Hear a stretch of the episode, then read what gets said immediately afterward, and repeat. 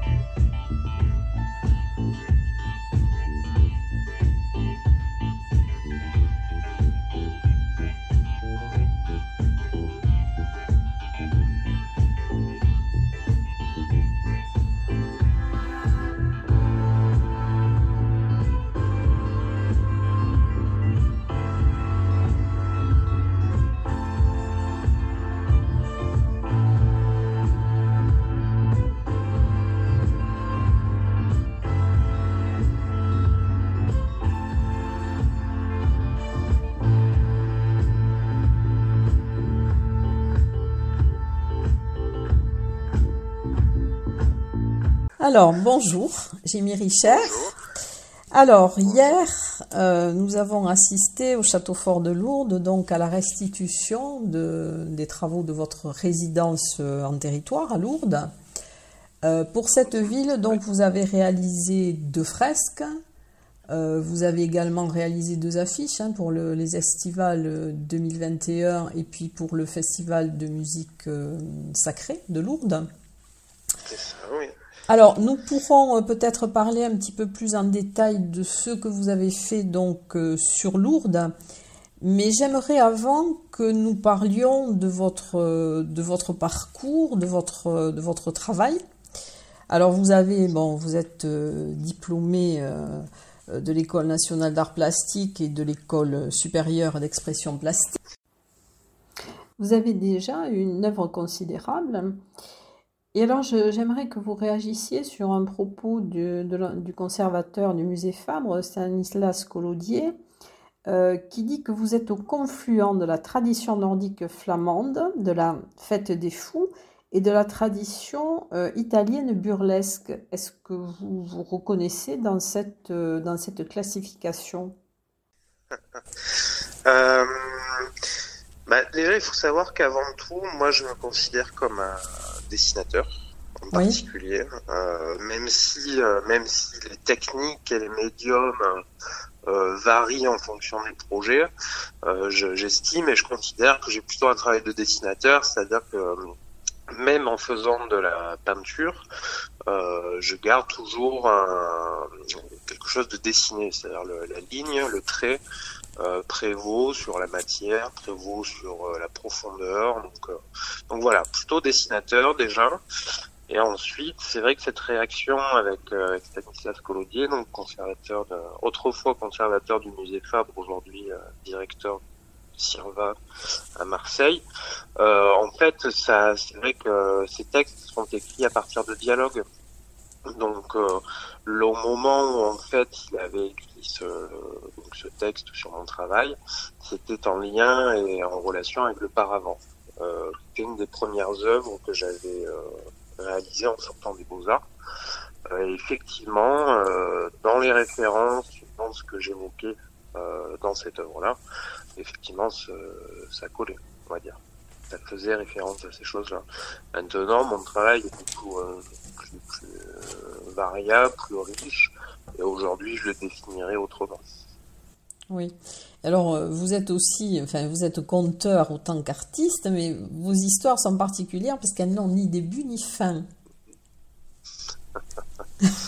Et c'est vrai que, oui, oui, oui, ça c'est, je me souviens qu'il avait écrit ça toujours par rapport à ce, à ce paravent, qui en fait renvoyait un petit peu au, au triptyque du, Jardin des délices de Jérôme Bosch. Ah oui.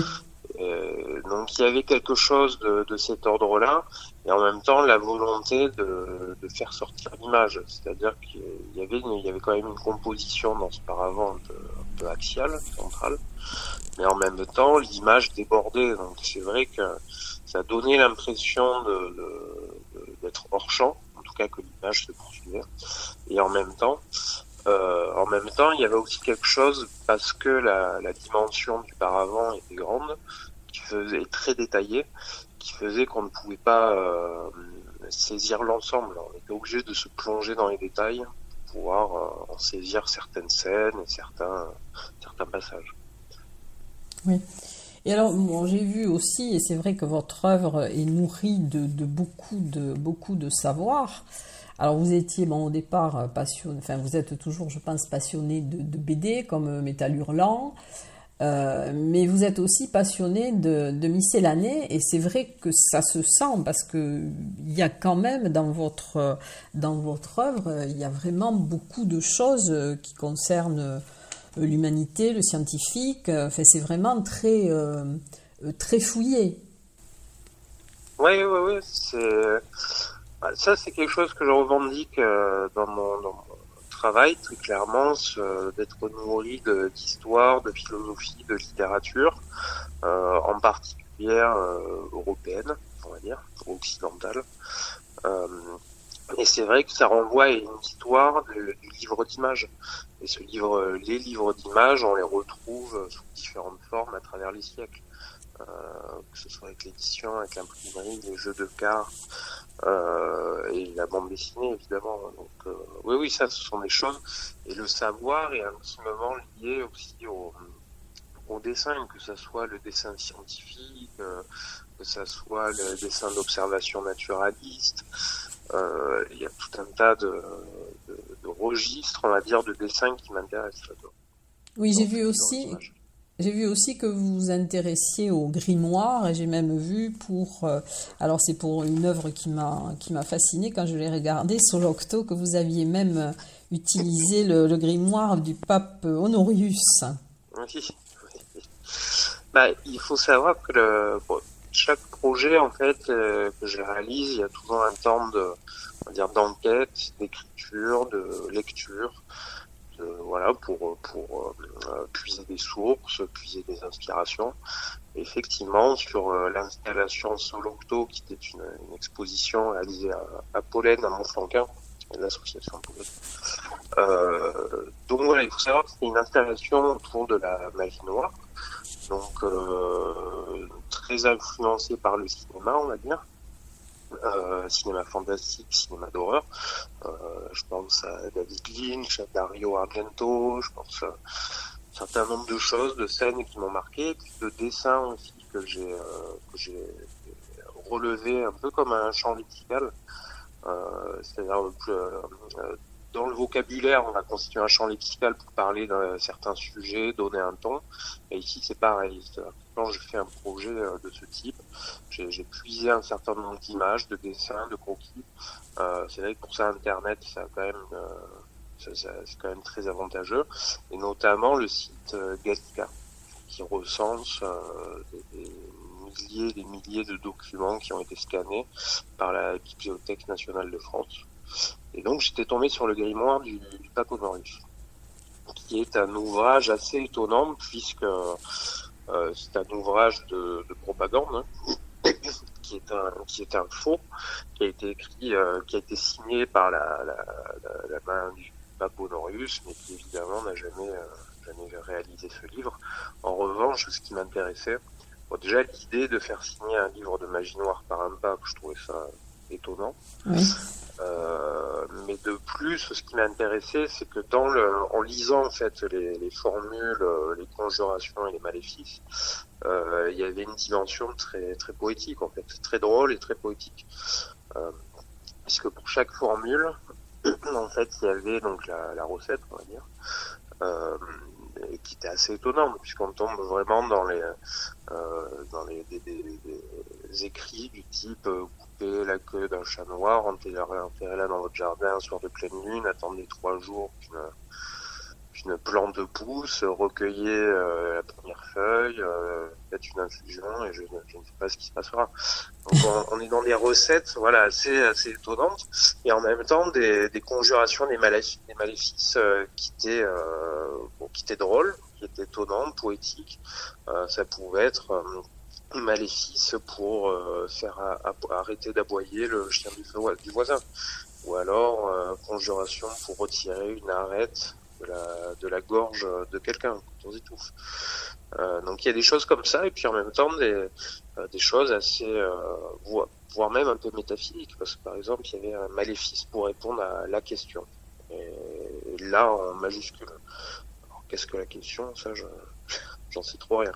Donc en fait, c'est vrai que hum, en lisant ça, je trouvais ça très poétique, très drôle, très étonnant, euh, voire même un peu performatif, puisque ça invite à faire des, des gestes et des actions. Et j'ai moi-même écrit un livre de, de, formules en partant de ce livre, euh, qui accompagnait l'exposition. Euh, qui s'appelle euh, Traité de magie ordinaire et qui, pour moi, relate à peu près la même chose. Ça, ça prend la formule de, d'un traité de magie et de conjuration et de maléfice, mais qui sont des choses de l'ordre de, on va dire, de sublimer le quotidien et de faire apparaître euh, par la métaphore et par l'écriture des, choses extraordinaires, mais qui sont, qui sont, voilà, qui sont invisibles au quotidien. Alors oui, c'est Viviane Bicoli aussi qui dit de vous, euh, un mi-chemin entre un héros fantastique, un alchimiste du fragment, et un croupier de l'absurde, Jimmy Richer, crée un jeu de cartes et les redistribue. Alors c'est vrai que, en fait, il faut savoir que les textes sont souvent liés à des euh, à des œuvres, à des à des œuvres ou des expositions. Là, en l'occurrence, euh, c'était une exposition que j'avais appelée le, le, club de l'heure euh, sans ombre, qui est aussi une expression pour dire, enfin, cas, l'heure sans ombre, c'est une manière de désigner, le, de dire qu'il est midi, que le soleil est au zénith. Euh, et en même temps, euh, la première exposition personnelle que je faisais à Montpellier, euh, je trouve ça drôle de trouver un nom, on va dire, euh, un peu, un peu étrange, voire, euh, voire comment dire, oui, ça qui renvoyait un peu aux sociétés secrètes, tout en disant qu'en fait c'est le, le, club du midi. donc voilà, petite petit, euh, petite formule. Et cette exposition, en fait, regroupait beaucoup, beaucoup, beaucoup de, de, recherches dans des champs très variés. Et je prenais beaucoup de plaisir à, j'ai pris beaucoup de plaisir, en fait, même à parodier les, on va dire, certains artistes de la galerie où j'exposais. C'est-à-dire que je me suis exprimé dans la, on va dire, à travers une forme de caricature, de reproduction et de recherche tout en faisant des, sortes de pastiches des œuvres et des expositions que j'avais vues des artistes dans la galerie euh, où j'exposais. Donc il y avait effectivement quelque chose d'absurde, de, vouloir rejouer quelque chose qui, que j'avais vécu. En même temps, c'était ma première exposition personnelle. Normalement, on affirme euh, plutôt une identité, un style, on s'affirme en tant qu'artiste. Et là, j'avais plutôt euh, pris le contre-pied en me disant je c'est pas moi, moi je, je, montre tout ce que les autres ont fait. Donc il y avait quelque chose un peu étrange, un peu drôle, euh, très référencé, euh, un peu savant, un peu abracadabantesque. Donc euh, voilà. Effectivement, ça, ça me donnait un peu ce rôle. oui. Alors vous avez une réflexion aussi sur, le, sur la notion de différence. différence, différence, c'est-à-dire? Ben vous, enfin, vous êtes quand même, euh, enfin, je vais pas dire en marge dans ce que vous faites, mais vous avez quand même peut-être un cheminement euh, un peu différent.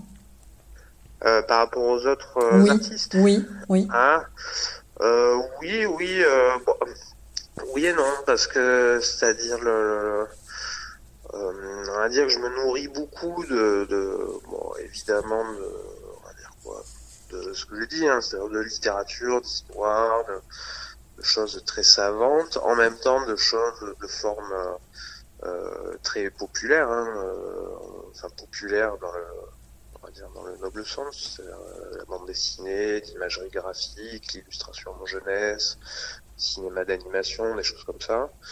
Euh, maintenant, Euh, oui, ça peut être en marge par rapport aux références et aux manières dont je les travaille. Maintenant, il faut savoir que ça reste très, euh, très codé aussi dans le, circuit de l'art contemporain. Hein. Je suis quand même conscient que ce que je le, ce que je montre, je le montre dans des contextes euh, professionnels, de galeries, de centres d'art, de musées, ou parfois de résidences aussi, mais donc il y a, quand même un cadre de exposition et, professionnelle. Donc euh, oui, oui, peut-être atypique un peu, euh, mais pas totalement, euh, pas complètement. D'accord. Pas fou. Alors vous avez fait de nombreuses résidences et j'ai vu que vous en aviez fait une aussi à l'Institut français de Casablanca. Mhm. Oui. Et là vous avez travaillé sur quelle, enfin sur quelle, sur quelle œuvre? Euh, eh ben Casablanca, en fait, c'était un échange de la, un partenariat plutôt de la région Occitanie avec l'Institut français, et donc plusieurs lieux d'exposition à Casablanca. Euh, et en fait, le projet qui était proposé aux artistes euh, était de, poser une réflexion, un regard sur la nature, la végétation, on va dire, qui existait à, à Casablanca. Il faut savoir que Casablanca c'est très très urbanisé, très euh, pollué aussi. Euh, effectivement, ils voulaient entamer une réflexion et un projet de pourquoi pas de végétalisation, en tout cas d'aller dans ce sens-là. Donc c'était presque un, un travail de recherche sur ces questions-là. Et en faisant des recherches sur euh, sur l'histoire de la ville, qui est quand même euh, relativement récente, en tout cas qui qui, s'est agrandi euh, énormément au XXe siècle. C'est vrai qu'il y avait toute cette question sur l'assèchement des marais, les modifications des paysages, euh, vraiment une transformation totale du, paysage. Et, sur ces questions-là, assez rapidement, en fait, ça m'a rappelé euh, à quel moment, en fait, il y a eu une sorte de rupture, à quel moment on a commencé à se dissocier du paysage et de, de l'environnement et à le façonner euh, de manière très très brutale comme, comme ça. Et, euh, et puis voilà, ça m'a renvoyé en fait très très loin aux origines de l'humanité, les premiers visages, la domestication du, blé, du riz, en fait, de l'agriculture. Et, euh, et, sur ces questions-là, en fait, ça a été le début de la création de la bande dessinée Casa. Casa, qui au départ avait été euh, a commencé à être dessiné à Casablanca, qui était aussi une référence au dessinateur de science-fiction euh, Casa avec un Z. Euh, et puis en même temps, c'est vrai que dans la fiction, euh, il y a quelque chose qui m'intéressait beaucoup puisque c'est le dans l'Odyssée de l'espace de Stanley Kubrick. Euh, il y a une scène que je trouve assez incroyable, la rencontre des, des, des, grands singes avec le monolithe noir au début du film, où en fait, en l'espace de une minute ou une minute trente, il résume, il réussit à résumer des, centaines de milliers d'années d'évolution, puisque les, singes rencontrent euh, donc ce monolithe et en fait découvrent l'outil. Et de, le premier outil, c'est un os qui est détourné pour devenir une, une sorte d'arme. Euh, et de là, de là, tout s'enchaîne très rapidement en fait.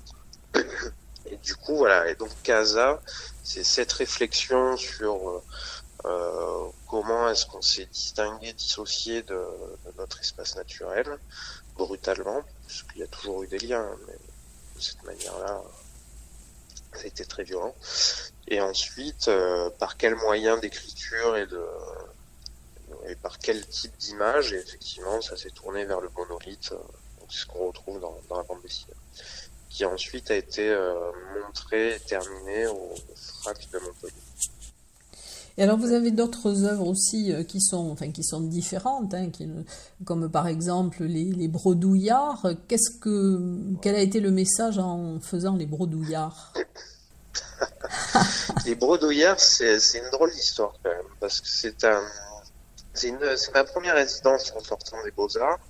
Euh, donc j'étais invité aux Archives nationales de France, euh, donc c'est situé en Camargue, euh, dans un manoir du 19e siècle. Et sous le, sous le manoir, en il y a des, des galeries euh, immenses où le personnel entrepose les, des bobines de microfilm avec tout un tas de documents administratifs. Alors on n'est pas dans du secret défense, ça c'est à, à, Paris, mais en tout cas ils ont ce rôle d'archiver un, un, certain nombre de documents.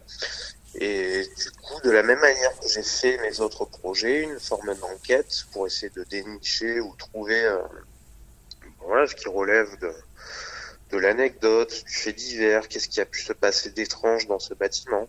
Et il se trouve qu'il s'est basé quelque chose d'assez euh, assez étrange, puisqu'en faisant la visite du manoir, euh, le manoir a été euh, restauré de manière à laisser le mobilier, tout le décorum des, gens qui vivaient là en, 1850.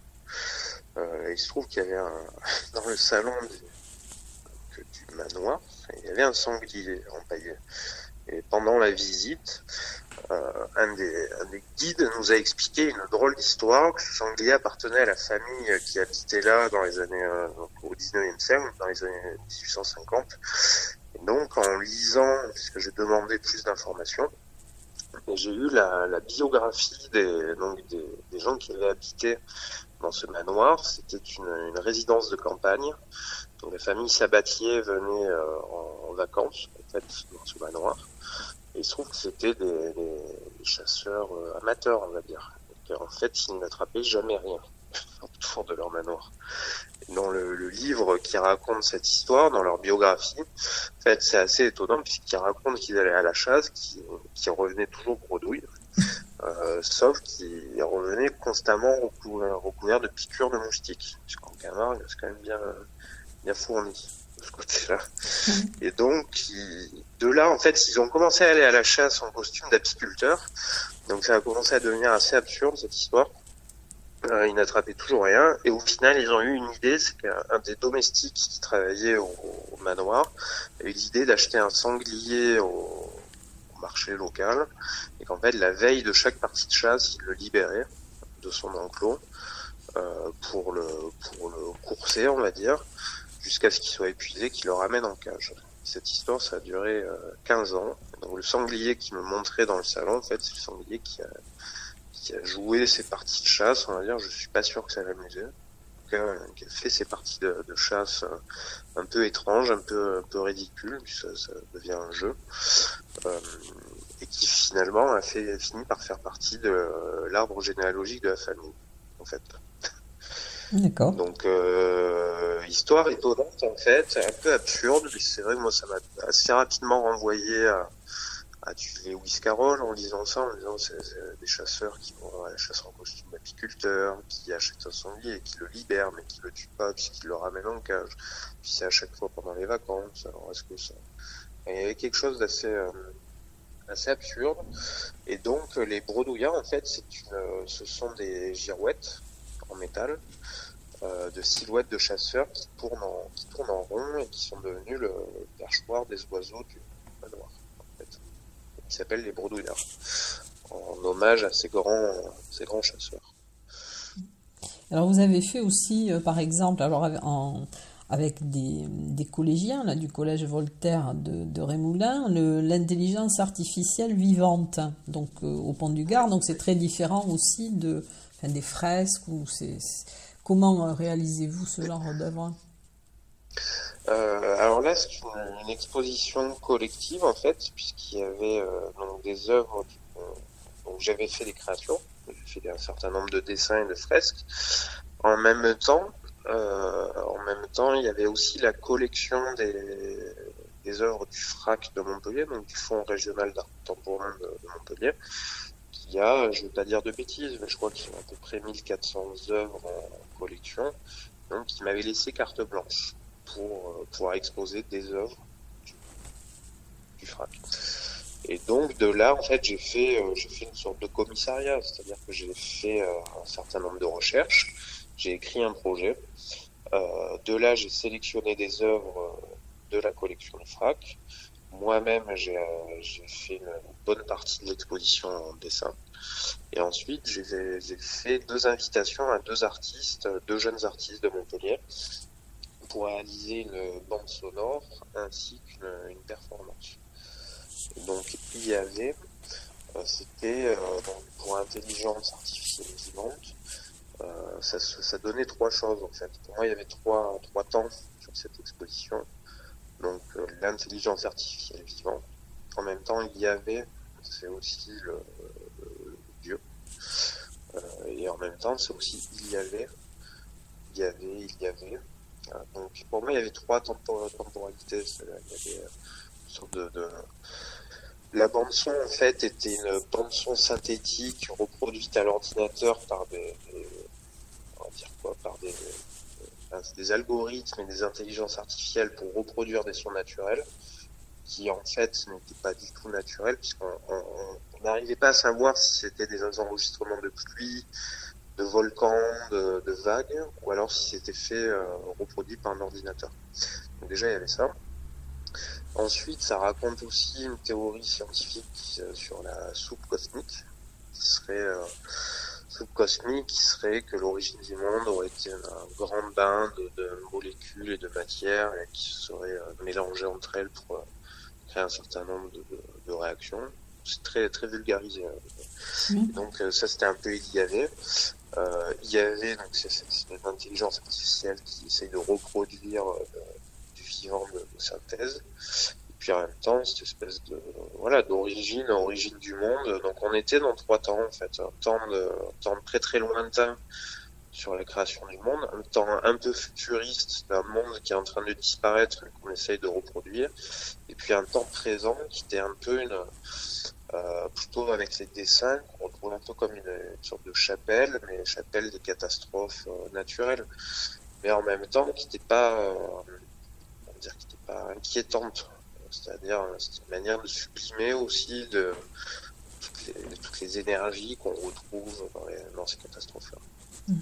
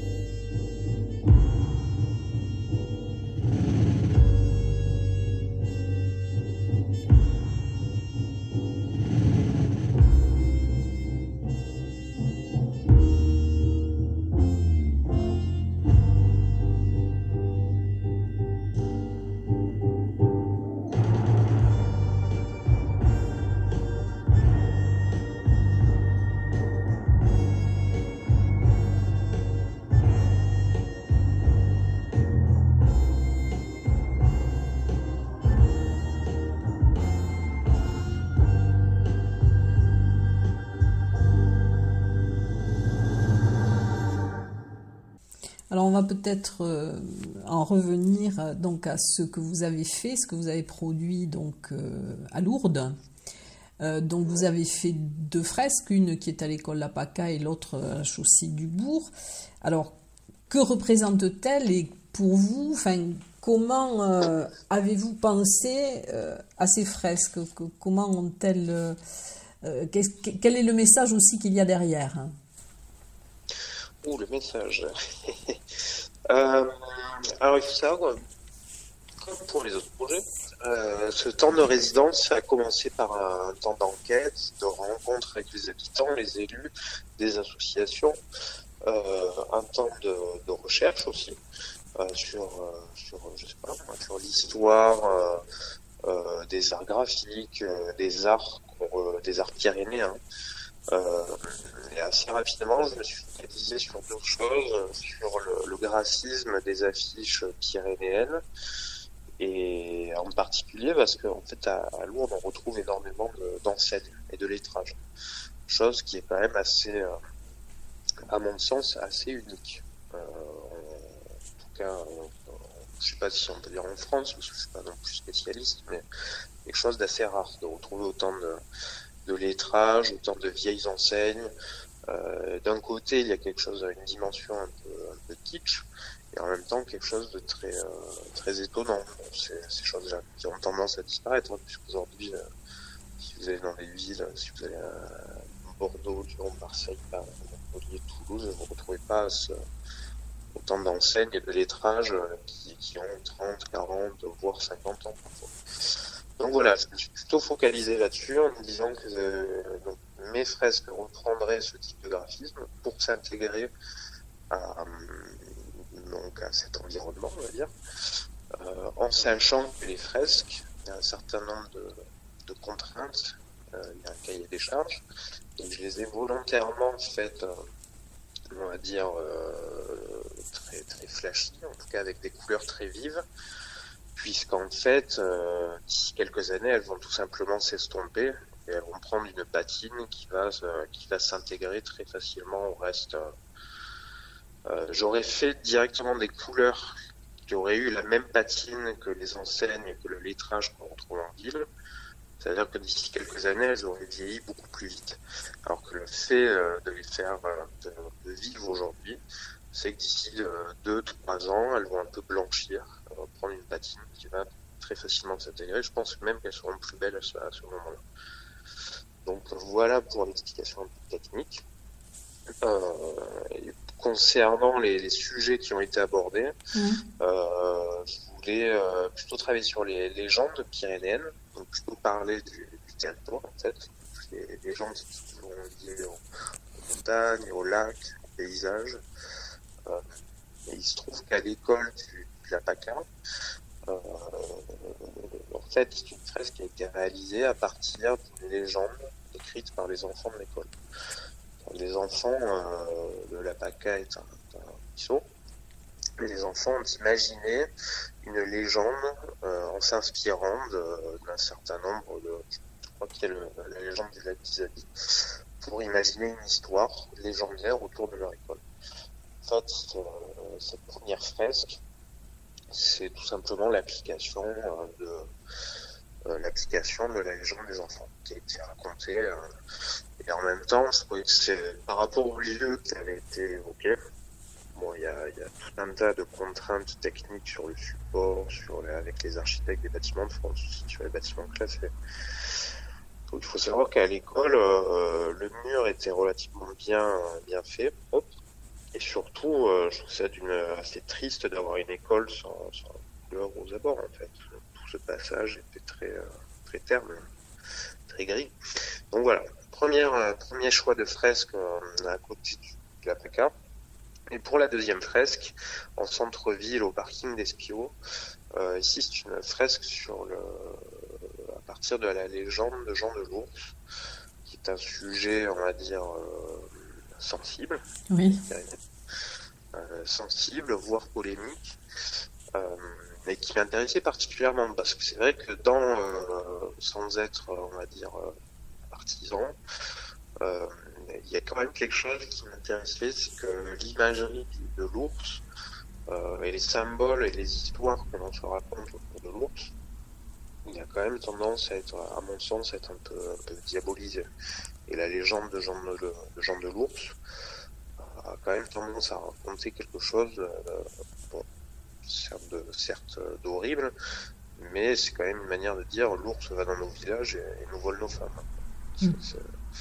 Et c'est vrai que la représentation de la grotte de l'ours, euh, finalement, est d'avoir mis, euh, d'avoir fait un choix un peu, euh, peu, un peu, je sais pas si on peut dire sulfureux, mais de représenter cette femme en, Madone.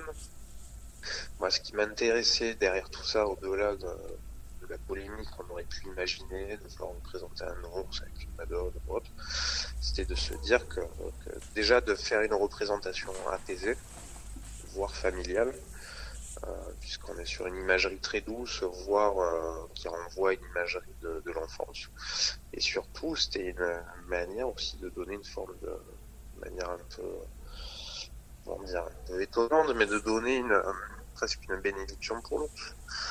Euh, alors je sais que euh, moi je m'attendais à plus de, de, réactions au moment de faire cette fresque et je trouve que ça, ça s'est passé très très bien. Oui. Et alors vous aviez aussi, alors c'est peut-être justement par rapport à ces, à ces affiches euh, et à ces, à ces lettrages, tout ça que vous aviez réalisé l'affiche d'Estival 2021 qui fait penser effectivement euh, aux affiches que l'on trouvait avant. Oui, c'est ça. C'est ça. En fait, la, la mairie de Louvain me l'a demandé, commandé. Euh, et j'étais dans cet esprit-là, en fait, de l'affiche, euh, pyrénéenne. Donc, c'est resté dans ce, en tout cas, j'étais déjà dans ces recherches-là. C'était dans la continuité. D'ailleurs, euh, d'ailleurs, euh, en ce moment, il y a aussi les, comment s'appelle l'affiche du festival. Oui, qui est très belle, qui a de très belles couleurs d'ailleurs. Merci. Les festivals de musique sacrée, les marque-pages d'ailleurs ont été inspirés de votre, de votre affiche. D'accord. Je, ne les ai pas, que oui, oui, c'est, je trouve qu'il y, y a, un vrai, euh, il y a un patrimoine graphique qui est, qui est magnifique dans les affiches pyrénéennes et en temps ancien graphiste, parce qu'avant les beaux-arts, j'ai commencé par ça, par des, euh, un bac pro, une formation professionnelle en graphisme. Donc ça, c'est quand même quelque chose qui, qui est un peu resté, on va dire. Et euh, donc je reste toujours curieux, de, bon, évidemment des, des beaux-arts, des arts graphiques, mais aussi beaucoup du graphisme. Et, c'est vrai que j'y suis sensible. Et, toutes ces affiches, elles ont quand même, c'est quand même un patrimoine, je trouve, très très beau. Mm.